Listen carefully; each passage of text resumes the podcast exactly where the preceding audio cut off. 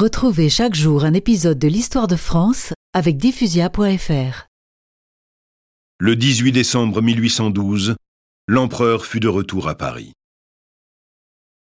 Je voulus tout reprendre en main. Mais dès lors, rien ne me réussit plus.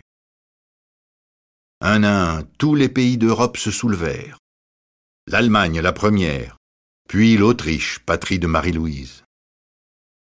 À Leipzig, bataille des nations, les Saxons intégrés à l'Empire retournèrent leurs canons contre les Français. Face aux 250 000 envahisseurs, je ne disposais plus que de 80 000 hommes, peu entraînés et mal équipés, mais qui se battirent avec courage. On les appelait les Marie-Louise.